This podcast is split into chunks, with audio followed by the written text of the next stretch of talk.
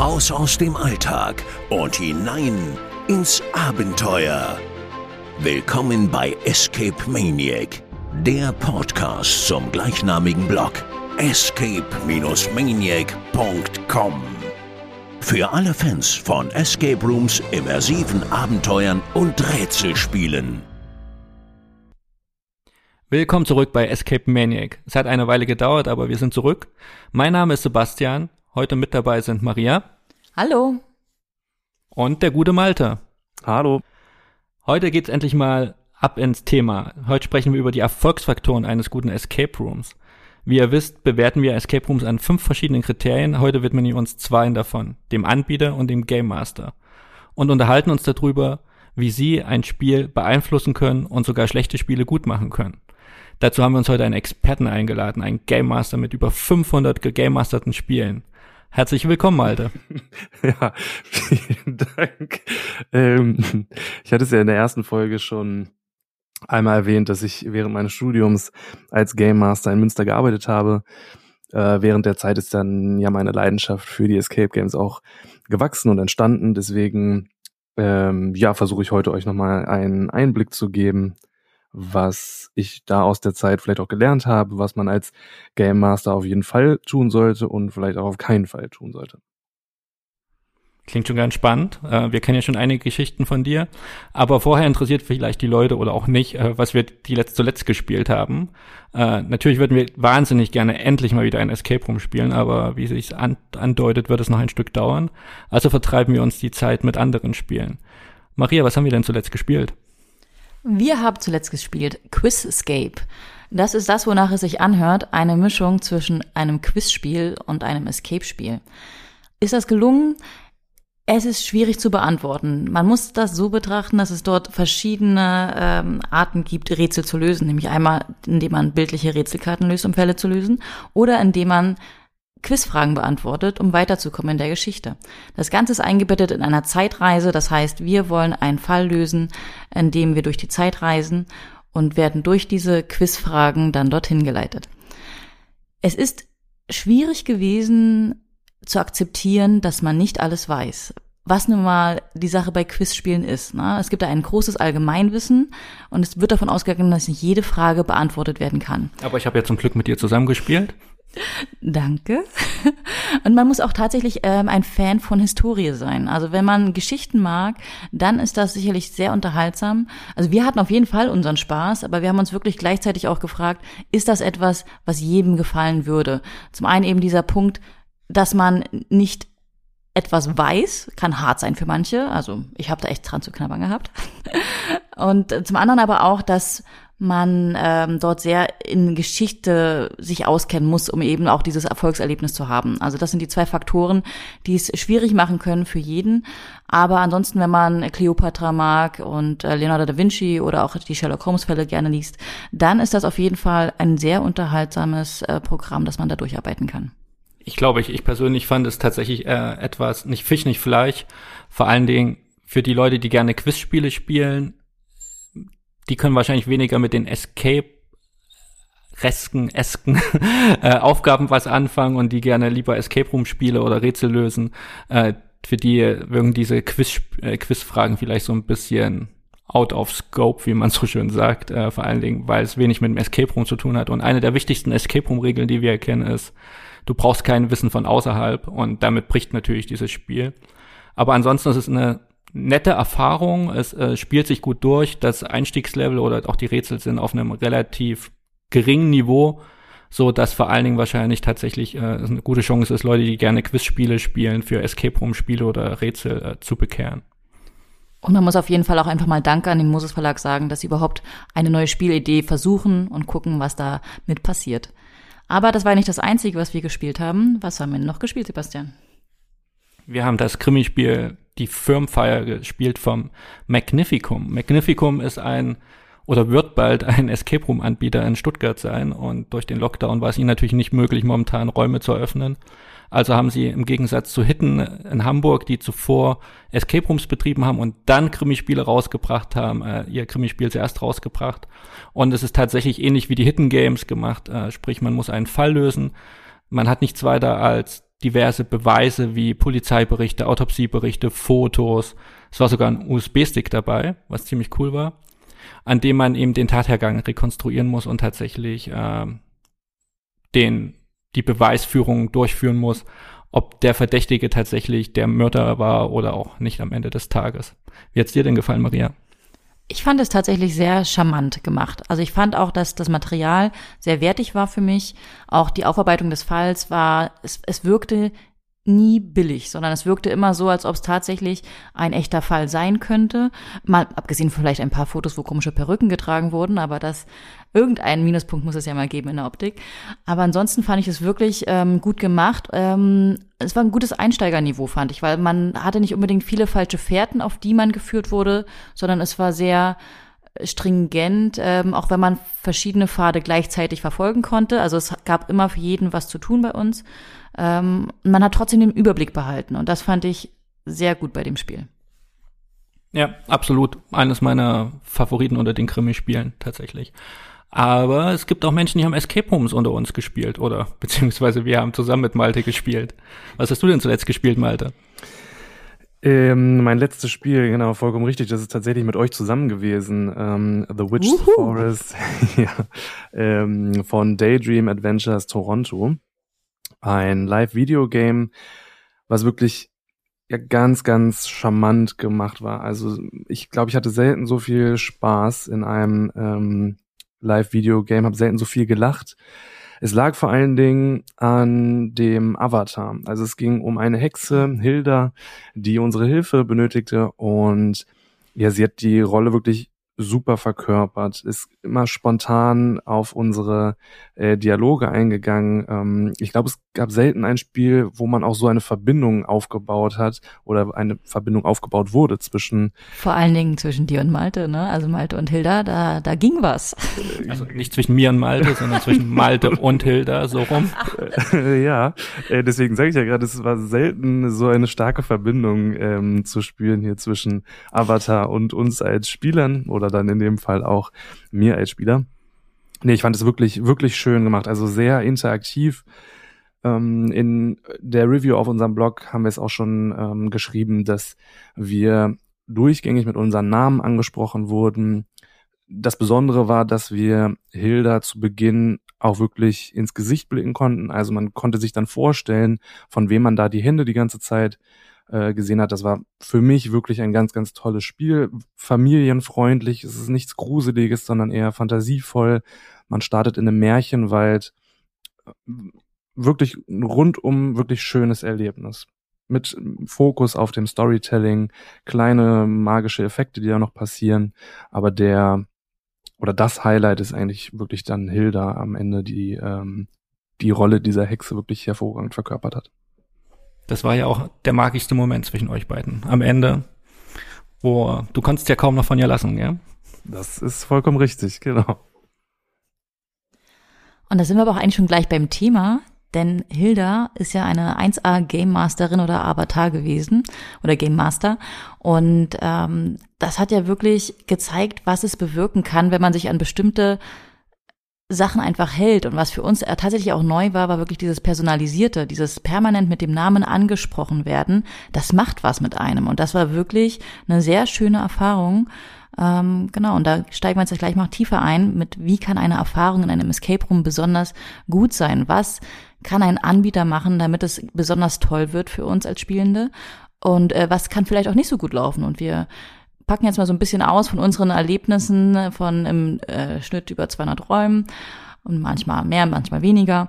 Aber ähm, da erzählen wir euch heute mal einiges, was wir so erlebt haben. Ja, wenn wir jetzt anknüpfen an Daydream Adventures Toronto, würde ich fast sagen, dass das Wichtigste beim Game Master tatsächlich die Leidenschaft ist für die Escape Games oder Escape Rooms. Ich glaube, es steht und fällt damit, dass ein Game Master wirklich Feuer und Flamme ist für das, was er dort tut. Mm, auch wenn wir 60 Minuten lang in den meisten Fällen kaum oder keinen Kontakt haben mit dem Game Master, merkt man es einfach allein schon bei der Begrüßung, beim Briefing, auch hinterher beim Debriefing, ähm, wie viel oder dann teilweise leider auch wie wenig Leidenschaft dahinter steckt. Deswegen ist für mich eigentlich so die Begeisterung der Game Master für das, was er da tut oder auch sie da tut, der entscheidende Faktor. Ich glaube, das Spannende ist ja auch tatsächlich, dass man den Game Master im meisten, in den meisten Fällen tatsächlich auch als Anbieter mit wahrnimmt, weil er ist tatsächlich das Gesicht, was man hat, wenn man in den Laden kommt, meistens. Äh, und alles, wie er mit einem interagiert, kommuniziert, ist tatsächlich entscheidend auch für die Erfahrung, die man hat. Und wie am Anfang schon angesprochen, ein, an, ein guter Anbieter und ein guter Game Master können tatsächlich auch, ich sag mal, durchschnittliche Räume, auf die wir heute nicht eingehen, tatsächlich nochmal zu einer besseren Erfahrung am Ende machen. Und da gibt es tatsächlich Negativbeispiele wie auch positive Beispiele. Ich glaube, so die größten Negativbeispiele, ich glaube, da hat Maria tatsächlich ein paar Auflager, was ein Game Master beziehungsweise was man tatsächlich bei der Begrüßung von Spielern lieber vermeiden sollte. Also was ich mir auf jeden Fall negativ im Gedächtnis geblieben ist, ähm, es fällt ja mal leichter Kritik zu äußern, deswegen fange ich da jetzt einfach mal mit an. Wir haben aber natürlich auch ein paar schöne Sachen zu erzählen. Weil was negativ mir wirklich mal im Gedächtnis geblieben ist, ist einfach wirklich ein ähm, absolute Desinteresse auch an den, an den Spielenden, wenn man abgefertigt wird, wenn man also wirklich das Gefühl hat, da geht's gar nicht um das Escape-Spiel an sich, sondern um ein Produkt, das verkauft wird und äh, der Kunde ist irgendwie egal, Hauptsache er zahlt. Ähm, wir hatten ähm, den Fall, dass wir in Leipzig tatsächlich auch mal das erlebt haben, dass ähm, derart desinteressiert mit uns umgegangen wurde, dass dann auch die Hinweise teilweise entweder gar nicht kamen, also obwohl Hinweise nötig waren, oder wenn wir im Flow waren, nur Hinweise kamen. Also ähm, die Game Masterin ist gar nicht auf uns eingegangen. Und das ist ja so eine Kunst, die man als Game Master ja wirklich beherrschen sollte, ist, wann gebe ich Tipps, wann gebe ich keine Tipps. Ähm, viele wissen ja auch, dass man äh, von den vier Spielern sind inzwischen so schlau geworden, dass sie schon vorher sagen, ey, wir möchten erstmal keine Tipps haben, bis wir wirklich explizit danach fragen. Weil, Malte, vielleicht kannst du da noch ein bisschen mehr drauf eingehen, was ist denn normalerweise die Rolle des Game Masters? Was ist denn, ähm, wann würde für dich, würdest du sagen, ist ein Game Master gut in dem, was er tut? Ich glaube tatsächlich, das ist eine ganz spannende und schwierige Frage, die wirklich auch vom Spiel an sich abhängt. Wenn der Game Master keine aktive Rolle spielt, also kein Schauspieler ist oder kleine Sequenzen hat innerhalb des Spiels, dann ist eine oder ein Game Master eine gute Person für mich, die ich während des Spiels nicht wahrnehme. Also ich bemerke nicht, dass es einen Game Master gibt, der dieses Spiel kontrolliert, weil am Ende des Tages hat der Game Master natürlich die volle Kontrolle über das Spiel. Die Hinweise sollten für mich im idealen Fall so indirekt formuliert sein, dass ich durchgängig im Storytelling drin bleibe, also durchgängig im Kontext bin und das eben nicht merke, dass es sich bei dem Hinweis um eben einen Hinweis handelt. Das wäre für mich zumindest ein idealer Game Master. Also er soll nicht die Hauptrolle da spielen. Er soll zwar die Macht haben, aber ich soll es nicht merken, dass ich quasi nicht über die Macht verfüge. Es ist aber ganz spannend, was du sagst, dass du den Game Master nicht merken willst in dem Spiel. Das ist ja dann natürlich auch ganz stark abhängig von der Tippgebung. Also zuerst sagst du gerne, du möchtest gerne indirekte Tipps haben. Äh, wie stellst du dir denn dann den optimal, die optimale Tippgebung vor? Also soll der Game Master tatsächlich mit dir nicht kommunizieren und soll es irgendeinen anderen Mechanismus im Raum geben, wie es das gibt? Äh, vielleicht sollte man tatsächlich davor auch sagen, ich glaube, da kann man sich auch drüber stellen. Meistens sagt man ja, der Game Master ist eigentlich der vierte oder fünfte Mitspieler auch. Ja? Sprich, man soll sich ja auch tatsächlich nicht äh, unbedingt unnötig zurücknehmen, sondern wenn man nicht weiterkommt, soll man sich natürlich auch an den Game Master wenden. Ähm, und wenn du sagst, du möchtest den Game Master gar nicht wahrnehmen, finde ich das eine sehr steile These. äh, vielleicht kannst du das noch mal ein bisschen ausführen. Ja, das wäre natürlich für mich meine Wunschvorstellung. Also der ähm, idealste Weg, wie man einen Game Master eben in das Spiel integrieren kann. Ich denke da vor allen Dingen an Skurrilum, an die Räume ähm, aus Hamburg, die ja wirklich clevere Wege gewählt haben, um Hinweise zu geben, aber es ist so clever in das Spiel integriert, dass man es als Spieler nicht immer unbedingt wahrnimmt. Es gibt sicherlich da Hinweise, die sind zwingend notwendig, aber dann gibt's vielleicht auch Hinweise, die passen zum Storytelling, die sollen vielleicht unterhalten, sollen das Ganze auflockern, so dass man dann als Spieler nicht mehr wahrnimmt, wann ist das jetzt wirklich ein aktiver Hinweis, wann dient das eher dem Storytelling. Ich würde da jetzt ungern ins Detail gehen, ähm, damit ich einfach das jetzt gar nicht spoiler, wie das in Hamburg bei Skurrilum funktioniert, aber das wäre für mich eben klassische, ein klassisches Beispiel, wie man den Game Master wirklich sinnvoll einbinden kann, ohne dass man als Spieler einfach das ins Gesicht geworfen bekommt. Hier ist der Hinweis, schaut euch das Bücherregal nochmal genauer an. Also ich würde mir wünschen, dass es weggeht von diesem Monitor, wo Hinweise in Textform kommen, sondern dass es beispielsweise Audiodateien gibt oder eben andere Wege, wie man diese Hinweise bekommt. Ohne da, wie gesagt, jetzt zu spoilern aus Hamburg. Was für mich auch immer so ähm, entscheidend war für das Gefühl, dass es ein guter Game Master war oder eine gute Game Masterin, war immer die Tatsache, wie sind wir rausgekommen aus dem Raum zeitlich. Also wenn man jetzt zum Beispiel eine Stunde lang Zeit hatte und ich war nach einer halben Stunde draußen, weil es auch eben Tipps durch den Game Master gab. Dann fand ich das immer sehr schade. Wenn aber ein Game Master das Gespür dafür hat, und ich finde, das ist etwas, eine der wichtigsten Eigenschaften, die man wahrscheinlich auch erst mit der Zeit entwickelt als Game Master. Wie kommt das Team da drin zurecht? Äh, wie viele Tipps braucht es? Damit es im Idealfall wirklich kurz vor knapp fertig wird, weil dieses kurz vor knapp fertig werden, das trägt ja auch zu dieser Atmosphäre eines Raums bei, zu dieser Anspannung, die man hat, schaffen wir es noch.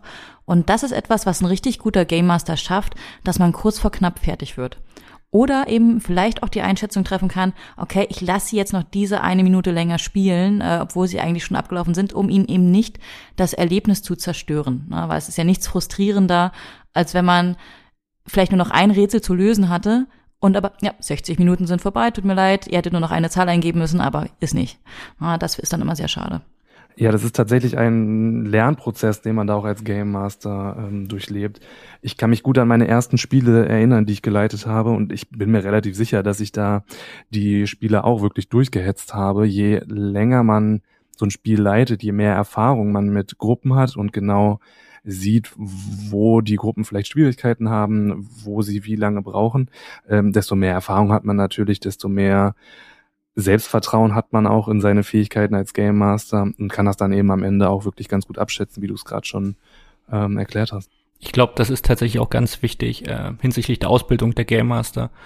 Äh, wie oft hat man das, dass man, wenn man mit manchen Game Mastern spricht und man fragt sie, wie viele Räume haben sie bisher gespielt, sagen sie, ja, zwei, drei, das die Räume hier von dem Anbieter, wo ich gerade bin. Also sprich, es gibt einige Game Master, die haben tatsächlich wenig Erfahrung und dann gibt es tatsächlich auch Anbieter, äh, von denen wir oder von denen ich weiß, die tatsächlich sehr viel Wert darauf legen, dass ihre Game Master auch spielen und auch gute Räume spielen, um tatsächlich auch äh, ein Gefühl dafür zu bekommen, wie es ist, als Spieler in einem Raum zu sein. Und das sind, glaube ich, die beiden Erfahrungsaspekte, die ganz wichtig sind. Erstens natürlich eine Anzahl an Spielen geleitet zu haben, wie du das gerade gesagt hast, Malte, aber natürlich auch viel selber gespielt zu haben, weil nur dann weiß man, glaube ich, in welcher Situation sich der Spieler im Raum befindet und natürlich auch äh, muss ihm jetzt geholfen werden oder muss ihm nicht geholfen werden und ich kann auch viel, vielleicht auch viel besser den Spieler auch in dem Moment dann auch einschätzen tatsächlich. Zudem würde ich aber auch sagen, dass die Erfahrung der Game Master im Hinblick auf andere gespielte Räume, jetzt unabhängig von dem eigenen Anbieter, dann natürlich auch nochmal diese Begeisterung für die Escape Games fördert. Ne? Also wenn ich mich hinterher im Debriefing dann mit den Game Mastern unterhalte und merke, oh, die haben Erfahrung, die wissen, was es beispielsweise im Umkreis oder im, im eigenen Bundesland noch für Spiele gibt, dann spürt man da einfach, ob der Game Master eben auch hinter dem steht, was er oder sie da eben eigentlich gerade getan hat. Und das finde ich dann wirklich immer schön. Auch beispielsweise, um einfach mal Geheimtipps zu bekommen, vielleicht Räume, die ich noch gar nicht auf dem Schirm hatte. Das finde ich wirklich immer toll, wenn man sich hinterher dann austauschen kann und man merkt eben, ob die Game Master dafür brennen für Escape Games oder eben nicht, ob das eben dann doch am Ende des Tages nur ein Studentenjob ist. Ich glaube, das ist einfach ganz wichtig, gerade wenn man mehrere Spiele schon gespielt hat, aber auch für neue Spieler ist es wichtig, dass diese Begeisterung von Escape Rooms eben auch von den Game Mastern rüberkommt am Ende des Tages. Und äh, so das größte Negativerlebnis, was ich auch mal hatte, war beim Debriefing tatsächlich, also sprich, wo wir mit dem Game Master nochmal durch den Raum gegangen sind und äh, ein Rätsel nicht so klar war für uns im Raum, wie das zu lösen war. Ich ihn gefragt habe, wie das denn zu lösen sei.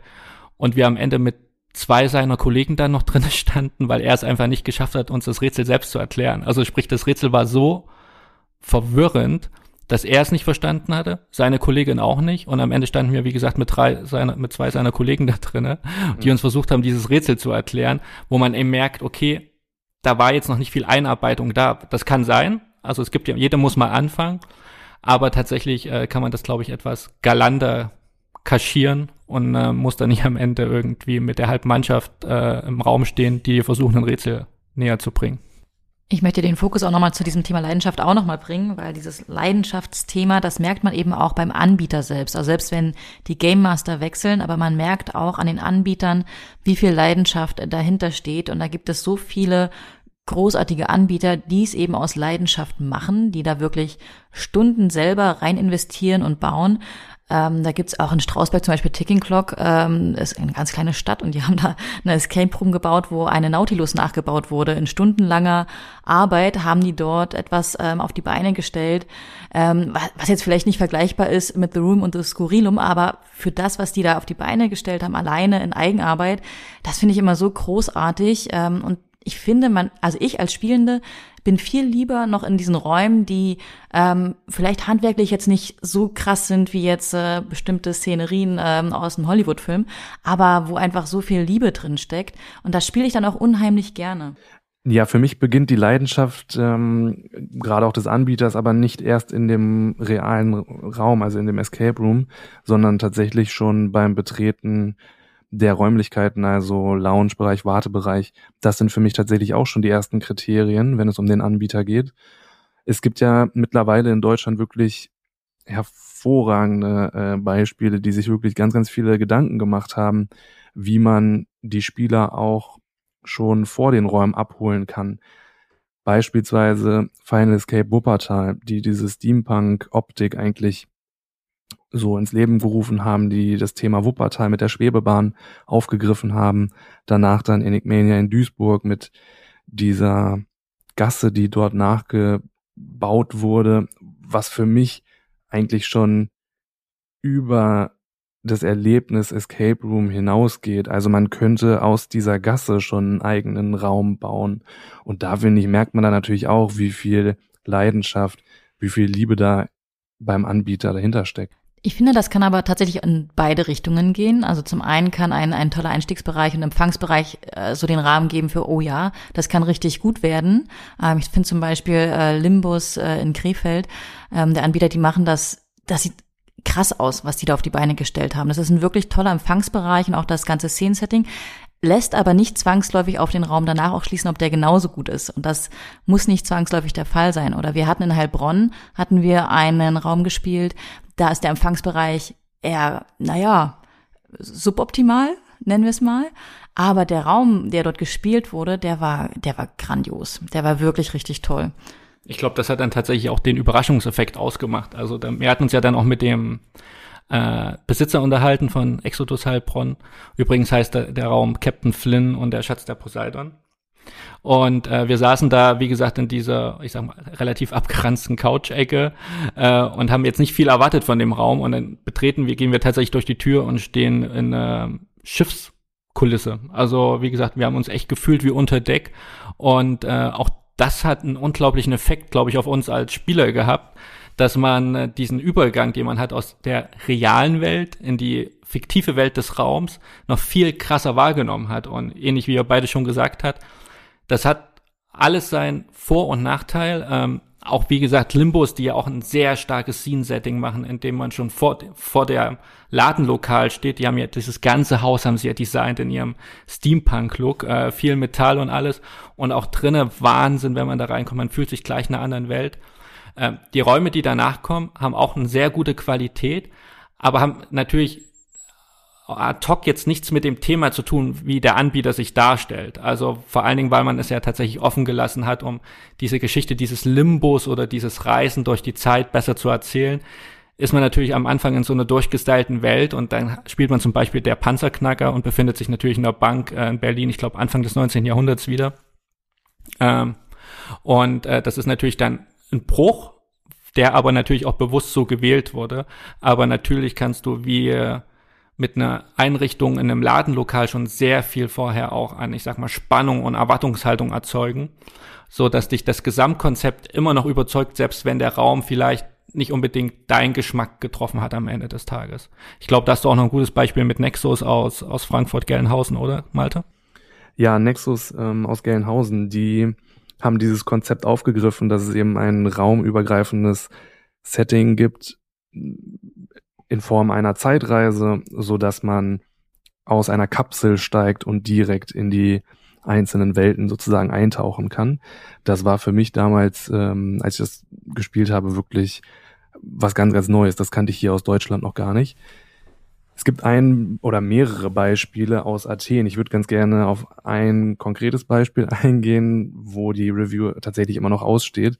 Das wäre ähm, der Anbieter Lockhill in Athen. Dort kommt man in einem Hochhaus an und man erwartet tatsächlich gar nichts, weil es einfach nur ein Hochhaus ist. Da sind diverse Unternehmen drin. Ich weiß gar nicht, ob das auch teilweise zur Wohnnutzung gedacht ist.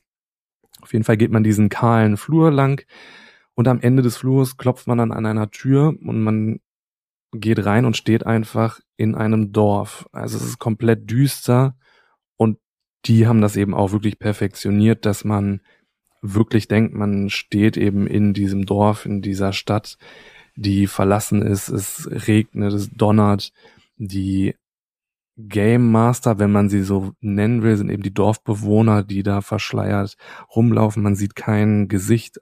Auch beim Briefing sieht man kein Gesicht. Also es ist wirklich, wirklich gruselig, schon bevor das Spiel eigentlich losgeht. Und na, dann geht's eben von diesem Dorf zu den einzelnen Spielräumen, die dann ja auch wieder passend zu dieser raumübergreifenden Geschichte sind.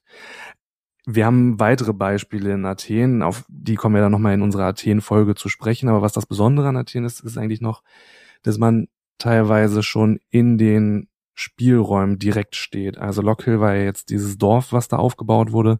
Es gibt aber auch andere Beispiele, da geht die Tür auf und es geht direkt los mit dem Spiel. Also da gibt es gar keinen Vorraum mehr. Wie gesagt, da kommen wir dann in der Athen-Folge nochmal drauf zu sprechen. Aber das ist tatsächlich ein spannender Punkt, den du sagst, wo wir ja schon gesagt haben, dass am Anbieter eben auch viel hängt, auch wie er sich mit dem Kunden äh, oder mit uns als Spielern abgibt. Was hat es denn mit dir gemacht äh, in Griechenland, Athen? Also da eliminiert sich ja dieser Faktor Anbieter irgendwo, da man ja auch teilweise direkte Spieleinstiege hat. Also sprich, die ganze Kommunikation verläuft läuft ja wahrscheinlich im Vorhinein, gell? Das Buchung, die Bezahlung etc., so dass du dann gleich pünktlich zu der gebuchten Zeit wahrscheinlich sofort im Spiel startest. Äh, hatte ich das gestört? Gibt es tatsächlich ähnlich, wie man beim Anbieter erwartet, auch trotzdem die Möglichkeit, kurz nochmal so seine Sachen abzulegen, äh, eventuell nochmal ein, wie sagt man so schön, Bio-Break zu machen, also nochmal um die Ecke zu gehen, äh, eventuell nochmal was zu trinken und nochmal ganz kurz runterzukommen oder bist du tatsächlich da 100% gleich mitten im Game? Das Schöne ist halt, dass du wirklich mitten im Spiel bist. Also du bist direkt in dem Spiel, du bist einfach immersiv direkt drin. Also du hast gar nicht mehr das Gefühl, dass du ein Escape Game spielst, weil du eben direkt in dem Spiel startest. Dieser Punkt Anbieter wird eigentlich dann aufgegriffen durch den Game Master oder eben dann durch den Schauspieler, der mit dir da interagiert und den würde ich dann sozusagen als Anbieter ähm, sehen.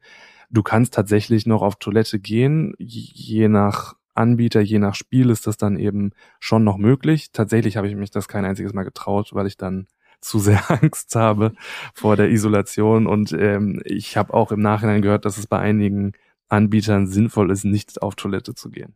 Jetzt verstehe ich, warum unsere Tochter auch nicht alleine auf Toilette geht hier zu Hause. Die ist aber sechs Jahre alt im Gegensatz zu Malte. ja, das greifen wir alles in der Athen-Folge auf. Also die haben das wirklich perfektioniert, wie man die Spieleinstiege äh, gestaltet, so dass man direkt in der Story drin ist. Aber wie ist denn dann der Spielausstieg gewesen, wenn du da noch mal kurz drauf eingehen willst? Weil das frage ich mich gerade, ob dann überhaupt ein Debriefing stattfindet, wo noch mal Sachen erklärt werden. Es gibt Anbieter, die bleiben komplett in ihrer Rolle, also beispielsweise Lockhill, die bleiben komplett äh, vermummt, du siehst kein einziges Gesicht, kannst dann hinterher mit denen über den Raum sprechen, aber die tun dann quasi so, als würden sie nichts wissen, was in diesen Räumen ähm, los ist, weil man selbst ja quasi die Räumlichkeit nur erforscht hat. Und dann gibt es auch Anbieter, wo die Schauspieler sich dann quasi zu erkennen geben und mit dir die Inhalte nochmal durchgehen. Also es gibt äh, beide Varianten. Ist für mich tatsächlich dann am Ende so, dass ich auch diesen Cut sinnvoll finde. Also nach dem Spiel kann ich auch wirklich dann sagen, okay, du warst heute der Schauspieler, wie haben wir uns geschlagen, wo haben wir uns vielleicht besonders blöd angestellt oder was war vielleicht lustig aus eurer Sicht. Also dann freue ich mich auch wirklich am Ende mit dem Schauspieler oder mit den Schauspielern zu reden. Also dann brauche ich nicht dieses Immersive auch noch danach. Dann finde ich das tatsächlich eher schon fast störend, weil man nicht diesen klaren Cut hat. Generell kann man, glaube ich, sagen, wenn man so das Thema Anbieter, was wir relativ wenig jetzt angeschnitten haben und Game Master auch äh, nochmal sieht, der wichtigste Faktor, glaube ich, für ein tolles Spielerlebnis ist einfach Aufmerksamkeit. Gell? Man möchte gesehen werden als Spieler, man möchte berücksichtigt werden. Deswegen hat das ja auch was mit dir zum Beispiel gemacht, wo bei The Rich Forest, dass äh, Hilda deinen Namen kannte, mit Namen angesprochen zu werden, macht immer schon was mit einem. Und natürlich tatsächlich, ich sag mal, dieses Individuelle. Es gibt ja tatsächlich Anbieter, Anbieterinnen, die äh, setzen auf Massenbriefings am Anfang, sprich du kommst rein, in, äh, hast dein Spiel gebucht und dann wirst du erstmal in den Lounge-Bereich gesetzt, ist ja ganz nett, aber dann musst du eben noch warten, bis zwei, drei andere Teams kommen, weil die auch parallel einen Spielanfang haben. Und dann kommt jemand, der allen erstmal erklärt, was ist ein Escape Room, was darf gemacht werden, was darf nicht gemacht werden und geht gar nicht tatsächlich äh, darauf ein, was bist du für ein Spieler oder was ist dein Bedürfnis als Spieler? Hast du schon viele Spiele gespielt? Hast du noch nicht so viele Spiele gespielt? Kann man das eventuell kürzer fassen? Kann man tatsächlich sich mehr über, um die Geschichte kümmern? Und das finde ich tatsächlich manchmal auch sehr schade, diese Abfertigung, wie man so schön dann immer sagt. Äh, ich verstehe es natürlich aus wirtschaftlichen Aspekten, aber natürlich aus Spielersicht ist das, fühlt man sich dann tatsächlich doch ein bisschen degradiert und ähnlich wie wir das vorhin schon hatten, man fühlt sich tatsächlich wie der, der nur das Geld vorbeibringt, äh, eine Stunde bespaßt werden will und äh, oder soll und dann wieder rausgeht. Das ist, glaube ich, auch ein sehr unfeiner Move. Also das holt mich tatsächlich so am wenigsten ab bei so einem Spiel. Da fällt mir bei diesem Thema Massenabfertigung auch mal ein Beispiel ein, was wir in Amsterdam hatten, was uns so zum Glück nicht nochmal passiert ist. Und zwar war da ein Game Master für mehrere Räume verantwortlich das ist ein absolutes No-Go, weil wir natürlich auch dieses Worst-Case-Szenario hatten, dass wir wirklich Hilfe brauchten und wir standen, glaube ich, es waren nur zehn Minuten, aber gefühlt ist es natürlich viel länger, wenn man zehn Minuten da steht und absolut nicht weiterkommt, sogar laut um Hilfe ruft und bittet und es reagiert einfach niemand, weil der Game Master in dem Moment in einem anderen Raum war, um dort zu helfen. Und das ist etwas, eine Erfahrung, also die werde ich auch nie vergessen, weil die einfach weil man sich so im Stich gelassen gefühlt hat, es ist nur ein Spiel, ne? aber trotzdem dieses Gefühl, okay, der Game Master ist einfach gar nicht für uns da gewesen, dass das äh, ja einfach ein Negativerlebnis bleibt und auch eine Mahnung hoffentlich an alle äh, Betreiber, dass man ähm, nicht einen Game Master für mehrere Räume einsetzen sollte ich glaube, der Aspekt, der da am schlimmsten dabei ist, ist tatsächlich, ich vergleiche es immer so gerne mit einem Steward oder einem Stewardess beim Flug. Also die sind ja nicht nur für dein leibliches Wohl da oder um deine Bedürfnisse zu erfüllen, sondern die erfüllen ja auch einen Sicherheitsaspekt. Und äh, ich glaube, jeder von uns erwartet, wenn er in so einem Raum ist, teilweise eingeschlossen, mittlerweile zum Glück nicht mehr unbedingt, dass man auch beobachtet wird und dass jederzeit jemand draußen ist und der auch die Kontrolle darüber hat, was in diesem Raum passiert, gerade auch bei viel Technik und auch schaut, ob es jemandem schlecht geht in diesem Raum. Es kann ja auch sein irgendwie, dass du dich unwohl fühlst, vielleicht in Ohnmacht fällst oder dass tatsächlich irgendwie ein technischer Defekt auftritt, ist eine, du hast eine Rauchentwicklung und dann ist das das absolute No-Go, dass du niemand, dass niemand da draußen ist, der überhaupt schaut, was in diesem Raum passiert. Und was hätte alles so passieren können in diesen zehn Minuten? Also zehn Minuten fühlen sich nicht nur lang an, sie sind auch lang tatsächlich, wenn du eine 60 Minuten Spielzeit hast. Und ähm, das geht einfach nicht. Also jede, jeder Raum sollte tatsächlich einen dezidierten Game Master zugeordnet haben. Oder wie siehst du das, Malte? Ich stimme dir absolut zu. Ich habe gerade auch noch so Negativbeispiele im Kopf. Also es gibt auch Spiele, da waren wir fertig und es war eben keine aktive Flucht aus dem Raum, sondern man hat ähm, Story gebunden in dem Raum irgendeinen Auftrag erledigen müssen und das Spiel war vorbei, aber es passierte dann nichts. Also der Game Master kam nicht rein, hat uns abgeholt. Also wir standen wirklich dann in dem Raum und haben gewartet, bis er dann kommt. Und das finde ich geht halt wirklich gar nicht. Also wir wussten nicht, was sollen wir jetzt hier überhaupt tun? Sollen wir jetzt selbstständig rausgehen? Sollen wir nicht rausgehen? Also ja, finde ich tatsächlich schwierig. Es gibt natürlich das Gegenbeispiel noch, ähm, Dark Park in Holland, wo man bewusst alleine gelassen wird am Anfang und sich den Weg selbst suchen muss. So war das ja bei mir bei meinem ersten Spiel bei Dark Park. Es war draußen schon dunkel und es war wirklich alles sehr gruselig. Das ist wieder beim Thema gruselig. Ähm, Ja, und dann wurden wir kurz eingewiesen, wirklich sehr, sehr unfreundlich, aber eben alles passend in diese Rolle, was mir dann erst hinterher bewusst wurde. Der Game Master hat uns alleine gelassen, hat gesagt, lest euch das durch und dann startet da hinten das Spiel. Hat auf eine Schiebetür gezeigt und dann mussten wir selbst durch diese Schiebetür gehen und uns da den Weg quasi zu unserem Raum suchen. Ähm, also es funktioniert irgendwie beides, aber ich finde gerade nach dem Spiel sollte der Spielleiter dann wirklich auch da sein. Und das war jetzt auch ein Beispiel, wo er wirklich für uns da war. Er hat das ja per Kamera dann beobachtet, wie wir uns da den Weg gesucht haben. Deswegen war das jetzt kein Negativbeispiel, sondern auch ein Positivbeispiel, wie es natürlich auch äh, gehen kann. Auch, dass ein Game Master vielleicht mal unfreundlich ist, um eine gewisse Spannung äh, sozusagen aufzubauen. Ich hätte aber noch ein Negativbeispiel für die Massenabfertigung. Es kam tatsächlich in Hannover mal vor, dass wir ein Briefing gehört haben mit vier weiteren Gruppen, was für mich auch absolut gar nicht funktioniert, was in dem Fall aber noch viel dramatischer war, nämlich, dass die Spielregeln sich von den Räumen unterschieden, so dass ich dann Spielregeln gehört habe für einen Raum, der gar nicht auf mich zutrifft. Und das funktioniert dann halt wirklich gar nicht. Ne? Also da frage ich mich, warum höre ich jetzt die Spielregeln für Raum 3, obwohl ich Raum 1 spiele? Das fand ich wirklich sehr schade. Ja, also wie du sagst, es ist wirklich schade. Es ist halt manchmal wirklich wahrscheinlich bedingt ähm, durch Personalkosten, dass äh, manche Anbieter da diese Lösung suchen. Ähm, aber es, der Idealfall wäre ja wirklich tatsächlich ein anderer was ich nochmal sagen möchte, ist auch einfach die Tatsache, dass äh, es auch für die Game Master manchmal ja auch nicht so leicht ist, dem Geschehen im Raum zu folgen, je nachdem, welche Technik verwendet wird, ob überhaupt Mikrofone ähm, installiert sind, ob sie auch hören können oder ob sie nur sehen. Da gibt's ja wirklich ein ganz breites äh, Spektrum daran, wie der Game Master überhaupt in Kontakt stehen kann mit den Spielenden und äh, über welche Methoden kommuniziert wird. Und da sind viele Herausforderungen ähm, für die Game Master mit Sicherheit vorhanden. Kannst du noch ein paar nennen aus deiner Erfahrung, Malte? Ja, ähm, ich, also ich habe ja 2014 ähm, gearbeitet als Game Master oder beziehungsweise angefangen als Game Master. Und das war das erste Spiel in, in Münster, deswegen haben wir da noch per Monitor kommuniziert, also per Schrift, per Text so dass es da dann eigentlich weniger Schwierigkeiten gab. Natürlich war das dann immer versehen mit so einem akustischen Signal, dass da ein Hinweis kommt und naja, wenn es dann einige Spieler gibt, die dieses äh, akustische Signal ignorieren, dann war das natürlich blöd, wenn da ein Hinweis stand, der gar nicht wahrgenommen wird. Dann musste man den Hinweis vielleicht auch dreimal rein äh, senden, bis der dann wahrgenommen wurde. Ein weiteres Kommunikationsmittel, was ich tatsächlich in letzter Zeit wirklich als schwierig einstufen würde, ist das Walkie-Talkie. Ich habe es jetzt gerade in Athen wieder gemerkt, hm, dass es einfach technisch bedingt ganz viele Schwierigkeiten mit sich bringt.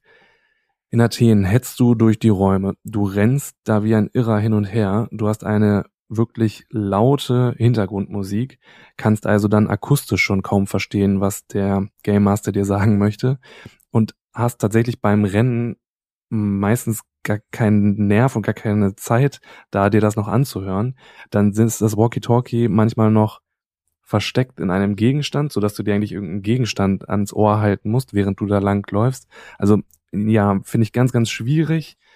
Ist für mich tatsächlich kein optimales Kommunikationsmittel mit dem Game Master, vor allen Dingen, wenn die Räume so weitläufig sind, dass dann beispielsweise am Ende schon die Verbindung abbricht. Aber ich, ich glaube, das ist tatsächlich auch ein gutes Thema, dass es nicht unbedingt am Game Master per se liegt, sondern tatsächlich an der Anbieterentscheidung.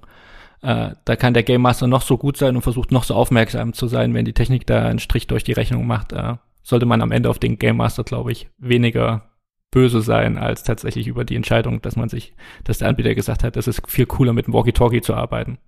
Absolut, ja. Das ist ja auch eine Anbieterentscheidung, ist ja auch, wo die Räumlichkeiten sind. Also je nachdem, kleine Athen sind äh, Grund und Boden billiger, in, äh, in Deutschland sind die Rahmenbedingungen vielleicht schon schwieriger, aber dennoch sollte man vielleicht auch gucken, dass man als Anbieter nicht unbedingt die Räumlichkeiten neben einer S-Bahn-Strecke ähm, aussucht, wenn man historischen Kontext haben will oder Fantasiekontext, oder dass man dann zumindest die Räume auch so abdichtet. Aber da können wir auch nochmal beim Thema Räume bestimmt nochmal näher auf solche Fallen eingehen. Aber wir hatten das im Zusammenhang mit dem Game Master auch tatsächlich, dass die Räume mal so hellhörig waren, dass wir hören konnten, dass die Game Masterin die ganze Zeit telefoniert hat, während sie äh, mit uns das Spiel gemacht hat. Das Ja, das fand ich mal ziemlich frustrierend. Das war auch die Kollegin aus Leipzig, die du am Anfang schon mal erwähnt hattest. Ich glaube, sie hat an dem Tag einfach alles falsch gemacht, was man falsch machen konnte. Also wie gesagt, sie war unaufmerksam. Sie hat nebenbei telefoniert, was erklären könnte, dass sie auch nicht immer wusste, wo wir waren. Und ich glaube, der Coup war, wo sie uns danach erzählt hatte, dass sie sogar auf Toilette zwischenzeitlich war. Äh, fair enough, kann sie ja machen. Aber äh, wie gesagt, manchmal sind auch manche Informationen zu viel äh, und sie hatte uns dann eigentlich recht schnell auch wieder herauskomplementiert. Also das war, glaube ich, die schlimmste Erfahrung, die man als Kunde machen konnte und da war jetzt auch nicht gerade großartig Werbung für den Anbieter. Gell? Mhm. Da kann der Raum am Ende noch so okay gewesen sein, aber es war einfach ein doofes Erlebnis. Gell? Und ich glaube, genauso wichtig ist es auch, ich glaube, das muss man auch vielen sagen, die vielleicht auch das erste Mal spielen oder nicht so viel gespielt haben, dass man sich als Spieler nie doof vorkommen sollte, auch wenn der Game Master einen geholfen hat äh, oder auch nicht. Weil, wie gesagt, am Ende trägt es eben zum Spielerlebnis bei. Und natürlich ist es nervig, wenn man irgendwie bei keinem Rätsel weiterkommt. Das liegt aber nicht am Spieler selbst, sondern es liegt dann auch teilweise wahrscheinlich, wie Rätsel konzipiert sind. Äh, darüber reden wir später ja auch nochmal in weiteren Folgen. Und der Game Master ist dann einfach die größte Hilfe. Und wie oft hatten wir tatsächlich schon, dass der Game Master zu uns sagte, oh ja, an der Stelle musste ich schon sehr, muss ich immer helfen. Und da weißt du tatsächlich, wo der Designfehler im Raum ist. Gell? Also wo wir dann immer, ich glaube, mal das Gespräch hatten wir auch schon mal mit Game Mastern, auch dann sagen, okay, wenn ihr darüber sogar Buch führt oder du das Gefühl hast, dass du immer da helfen musst an dieser Stelle, vielleicht solltet ihr den Raum auch an dieser Stelle abändern. Wenn ihr merkt, das Rätsel ist eventuell zu schwierig, beziehungsweise es erschließt sich nicht aus dem Kontext des Raumes. Und das ist, glaube ich, auch ein ganz wichtiges Thema, wo wir schon gesagt haben, der Game Master ist ja stellvertretend meistens auch der Anbieter für uns als Kunden.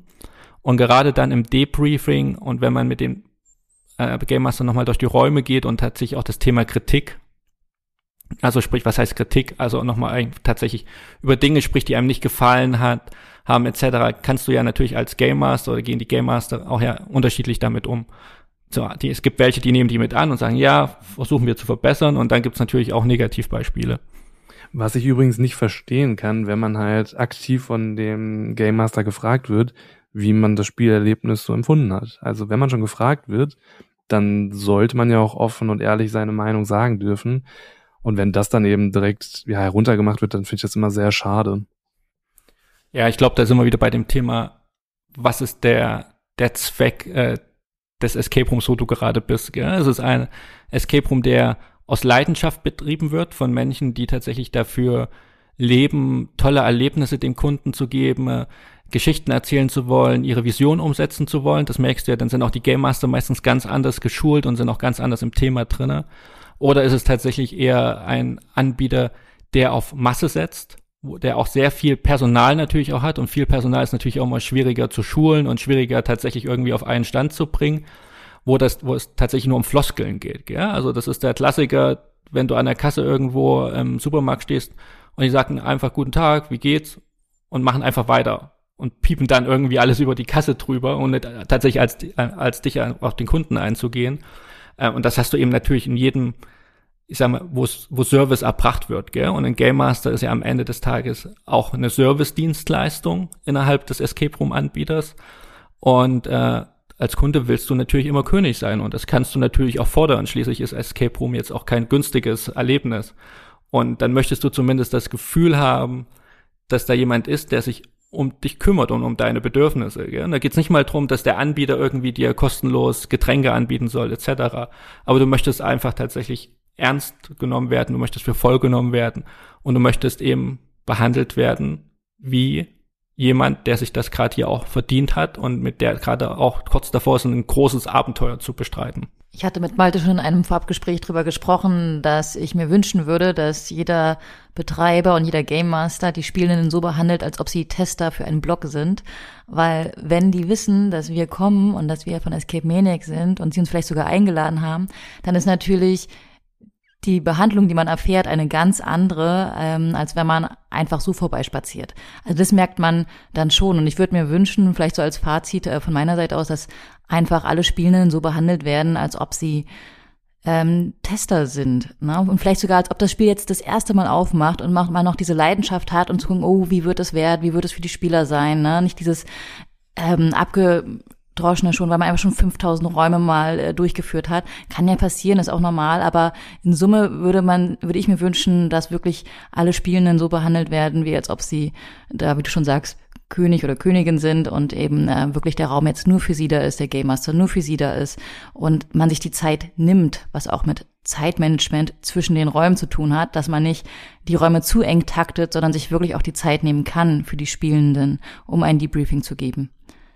Mein Fazit wäre auf Game Master Seite, dass ich die Leidenschaft und die Begeisterung des Game Masters spüren möchte für mein Lieblingshobby ähm, und auf Anbieterseite wäre es eigentlich der Gedanke, dass das Erlebnis eben nicht erst im Raum beginnt. Das würde ich mir wünschen, dass das in Deutschland noch stärker verbreitet ist, dass mein Erlebnis, mein gebuchtes Abenteuer, dass das eigentlich beginnt, indem ich den Fuß in die Tür des Anbieters setze und nicht erst in oder durch die Tür des Raums, des eigentlichen Spielraums. Ich glaube, das ist tatsächlich da bist du ein, das ist das übergreifende Thema, gell? Begeisterung. Äh, und wenn du einen Anbieter hast, der sich auch dafür begeistern kann für dieses Thema Escape Rooms, das merkst du ja in jeder Ecke des Spiellokals auch. Gell? Sei es einfach, es ist wirklich sehr schön hergerichtetes Spiellokal, wo du dich als Spieler gleich willkommen fühlst, aber auch tatsächlich ja am Ende des Tages die, die Räume, wie die tatsächlich instand sind. Also es gibt ja auch, da bist du auch wieder beim Thema Massenabfertigung, es gibt Räume, die spielst du und siehst, okay, klar, hier sind schon 50 bis 100 Gruppen vor dir durch. Und das siehst du aber an diesem Raum. Und dann hast du aber auch viele Anbieter, die sehr viel Liebe und Sorgfalt auch da reinsetzen, diesen Raum, ähnlich wie Maria schon gesagt hat, zu wirken, wirken zu lassen, wie als ob er ob der gerade frisch aufgemacht hat, wie als ob es eine Premiere ist, gell? wie als ob du das erste Mal diesen Raum betreten darfst und spielen darfst. Und das ist, glaube ich, das, was wir uns alle drei wünschen, bei den Game Mastern, bei Anbietern, einfach Menschen, die uns da gegenüberstehen oder sitzen auf der Couch und mit sich uns danach über Escape-Spiele unterhalten und einfach diesen, diesen Funken rüberbringen und dieses Abenteuer und diese Begeisterung einfach für das Thema. Und das macht eben ganz viel aus. Und wie Maria schon sagte, natürlich werden wir ab und zu auch mal anders behandelt, aber ich glaube, das merkt man auch, wie authentisch das am Ende des Tages ist. Also es gibt Betreiber, mit denen kannst du dich tatsächlich danach unterhalten und kannst Erfahrungen austauschen. Und ich glaube, wir hören auch meistens immer darauf, sind das tatsächlich auch Betreiber, die auch viel gespielt haben. Ja? Und man redet ja immer so ein bisschen von äh, Glaubwürdigkeit. Und natürlich müssen wir offen sagen, für uns sind die Betreiber am glaubwürdigsten, die auch eine gewisse Spielerfahrung haben. Als Betreiber solltest du auch Spieler sein. Du solltest auch gerne Escape Room spielen. Und dann kannst du von mir aus auch auf gekaufte Räume zurücksetzen äh, setzen oder kannst auch Franchise setzen, weil das macht dann am Ende immer noch den Unterschied, ob du gerne spielst. Das merkst du dann auch in den gekauften Räumen, weil die dann werden die dann auch tatsächlich noch ein bisschen individueller. Oder bist du jemand, der sagt, okay, du, ich baue mir jetzt hier fünf Ladenlokale hin, ich habe auch noch eine Lasertech-Arena, pack da noch paar äh, Räume rein weil ich das auch noch nebenbei machen kann, aber du wirst dann nie die gleiche Begeisterung erfahren in diesen Locations und mit den Menschen, die dir gegenüber sind, wie du sie hast bei Leuten, die auch gerne spielen. Und jeder sollte ja, wie man immer so schön sagt, am besten ist es, dein Hobby zum Beruf zu machen. Es ist dann zwar nicht mehr dein Hobby, aber du weißt, dass du den nötigen Funken mitbringst, dass du die nötige Leidenschaft mitbringst und das schlägt sich natürlich auch auf die Spielerfahrung der Spieler nieder. Und ich glaube, jeder Spieler da draußen merkt tatsächlich, ob er ihm gegenüber jemand sitzt, der auch leidenschaftlich gerne spielt. Und zu denen gehst du auch gerne wieder, weil du einfach das Gefühl hast, ich habe jemanden gefunden, mit dem ich auch über mein Hobby, wie du schon sagtest, mal da auch reden kann, gell? dem das interessiert, was ich hier mache. Und nicht mich nur sieht irgendwie als jemand, der 30 Euro hier auf dem Counter hinterlässt. Ja, wobei du jetzt natürlich Lasertech und Escape Game Anbieter in einen Topf geworfen hast. Es gibt sicherlich auch Gegenbeispiele, dass auch ein Lasertech Anbieter natürlich gute Räume anbieten kann, beispielsweise der Eimer Park in Gelsenkirchen, das wollte ich nur noch einmal einwerfen, dass das nicht immer sich ausschließen muss. Aber auf jeden Fall, an den habe ich auch gedacht. Ja, in der Regel hast du natürlich recht. Da sind wir ja wieder gerade auch bei dem guten Beispiel, gell? Wir wissen, dass die Leute, die hinterm Alma Park sind, auch viele Escape Rooms gespielt haben und wissen genau, wie man auch Escape Rooms zu präsentieren hat.